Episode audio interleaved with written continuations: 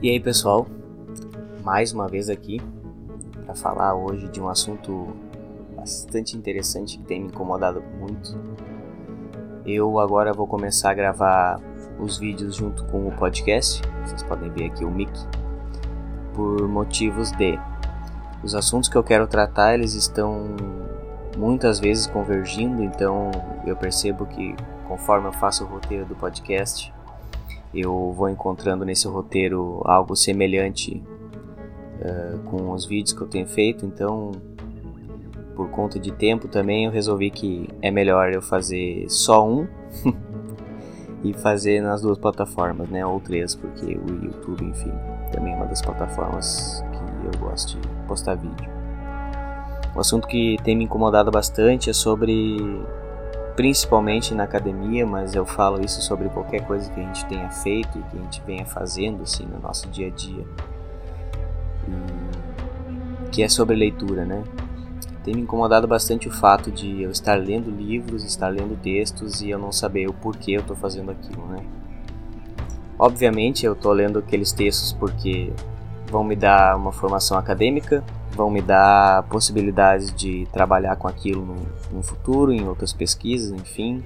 Não necessariamente uma pesquisa que seja da temática que eu trabalho hoje, é, mas assim, é muito interessante pensar que há uma uma grande quantidade dessas leituras que elas vão ser totalmente inúteis no futuro, né? E por que, que eu digo totalmente inúteis? Peço desculpas já por conta do barulho, mas está ventando bastante hoje aqui. Porque eu digo vai ser inútil. Por exemplo, quando se falava na escola que nunca vai se usar báscara, né? De fato a gente não usa mais báscara. Eu, pelo menos, e eu acho que a maioria das pessoas com quem eu tenho convivido nas ciências sociais não usa báscara. Né?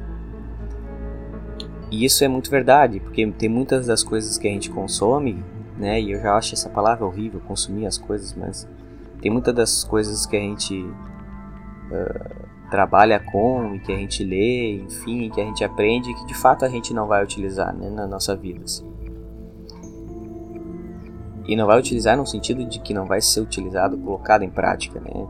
Enfim, conscientemente talvez isso fique em nós e isso de alguma maneira nos ajude a refletir. Mas o ponto é que eu sempre me questiono por que, que eu estou fazendo o que eu estou fazendo, né? E ultimamente eu não tenho conseguido fazer coisas sem um objetivo, né? Eu não tenho conseguido fazer coisas só por fazer essas coisas.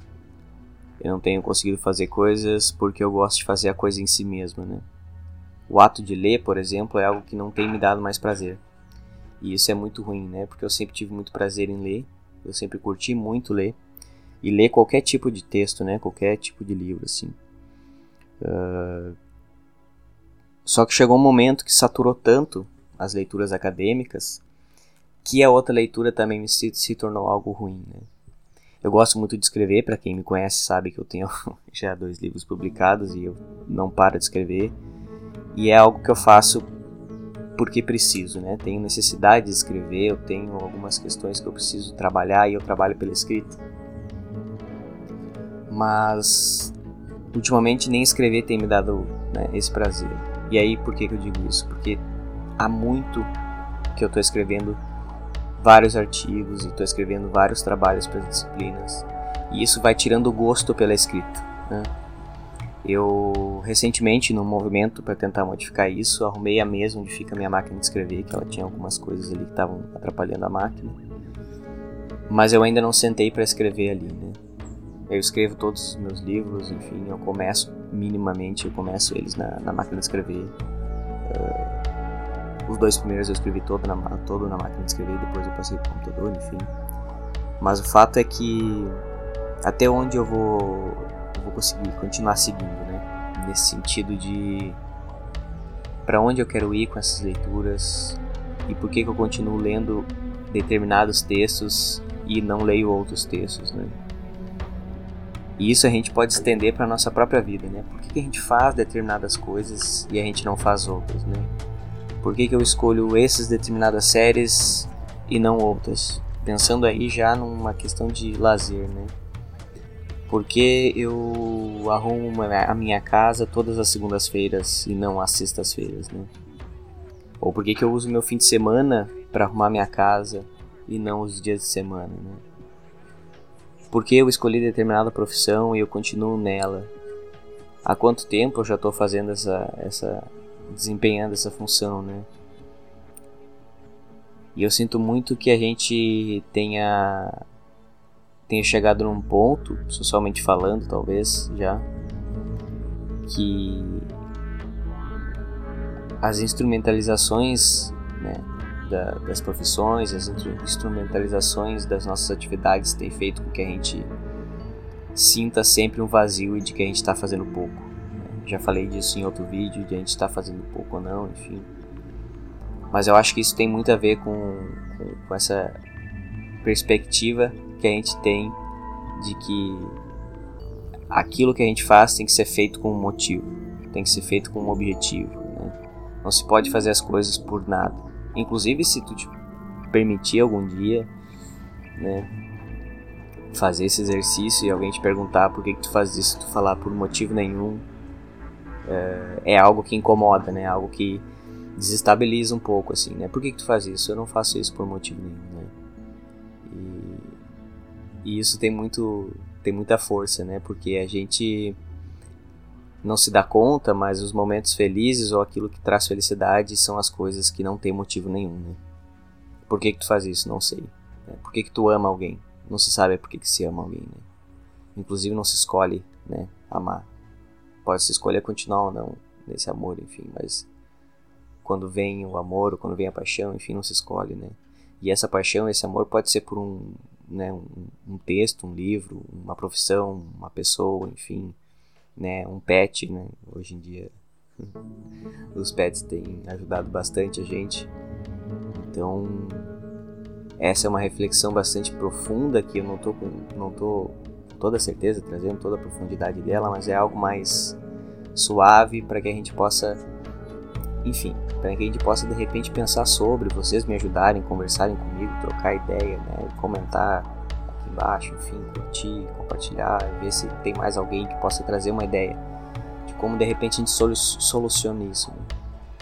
Eu eu leio sempre os meus textos e quando eu tô lendo eles eu coloco comentários dos lados, né? Com exceção de um, de um texto que eu estou estudando para escrever algum livro, por exemplo, agora estou relendo Drácula, quero escrever um livro de terror, enfim. Uh, com exceção dessas leituras mais focais, assim, todo livro que eu leio, todo texto, o texto que eu leio, eu coloco comentários e eu coloco um ponto de interrogação né, do lado. Porque isso me ajuda a pensar sobre aquela minha afirmação sobre o que eu estou lendo. Né? O Pedro Cardoso, uh, na entrevista com o Fábio Porchat, enfim, Porchat pergunta para ele, né, qual é a, a tua tu lê bastante, diz que tu gosta de ler, enfim, que é importante, mas por que que é importante? Né? E aí o Pedro Cardoso fala uma, né, uma coisa que eu achei muito interessante, e ele fala o seguinte, ele diz assim, eu acredito que tem um fenômeno psicológico na, na leitura e que não tem em nenhum outro lugar, né? nem, nem filme, nem teatro, nem diálogo com outras pessoas, enfim quando a gente senta para ler, a gente está acessando diversas histórias, diversos discursos, diversas ideias, enfim, mas a gente está acessando pela nossa própria voz. Porque quando a gente lê, a gente lê com a nossa própria voz. E isso é um fenômeno psicológico muito importante, porque a gente lê um outro pensamento de uma outra pessoa, de um outro sujeito, só que a gente coloca na nossa própria voz. E isso faz com que a gente reflita de, de fato sobre aquilo ali que está sendo dito. Porque quando a gente só ouve, a voz que a gente ouve na nossa cabeça vai ser a voz já replicando ou questionando o que está sendo dito, né? Para que a gente possa encaixar isso em um determinado lugar é, das categorias com, quais, com as quais a gente convive. Né? Agora, quando a gente lê, não. Quando a gente lê, a gente argumentando com nós mesmos, né? a partir de um pensamento que foi escrito, foi materializado naquelas palavras do livro. E, e isso é uma questão muito interessante também, né? Porque estava conversando com um amigo, né, o Marcos, sobre como a gente essa voz que está na nossa cabeça, pelo menos no meu caso, não é a minha voz, não é a minha própria voz, né? mas é uma outra voz, e eu sei que voz é essa. É a voz de quando eu leio livros, né? é a voz de quando eu estou refletindo, é a voz de quando eu estou escrevendo. Então, pensando em Nietzsche, Schopenhauer e Freud, enfim, tem algo que pensa em mim, né? Não sou eu que pensa. Por isso que tem essa cisão, né, do ego e alter ego, né, do id, enfim, do subconsciente e tal. Porque tem algo que pensa em mim, né? Não é eu. O Nietzsche define a consciência como um farol que ilumina um mar vasto e infinito, né? E a nossa consciência é a parte iluminada. Só que se a consciência é a parte iluminada, a pergunta que ele faz é quem é que está movimentando esse farol, né? E quem está movimentando esse farol não é não é possível de saber. Porque a nossa consciência é só, é só a iluminação, é só a parte iluminada. Né? Como é que a gente vai conseguir olhar de volta para dentro do farol? Então, enfim, fico pensando sobre tudo isso, me questionando. Quero lançar esses questionamentos para vocês, para que a gente possa também, de repente, trocar uma ideia. Podem me chamar na DM, tá liberado aí sempre. Porque eu acho que a gente tem feito muitas coisas com um objetivo e quando a gente continua fazendo essas coisas, esses objetivos estão se perdendo. Eu acho que é, que é o momento de a gente parar e refletir, de repente pensar e mudar as coisas que a gente está fazendo ou começar a fazer as coisas por elas mesmas, né? Para que assim a gente possa não só atingir o nosso máximo potencial, mas a gente também se conhecer, né? Conhecer a nós mesmos, assim, perceber o quanto a gente consegue permanecer numa linha, numa determinada atividade e o quanto a gente não consegue. Enfim, espero que essa reflexão ajude vocês, que seja interessante e que a gente possa ir conversando, tá bom? Até a próxima e é isso aí por hoje.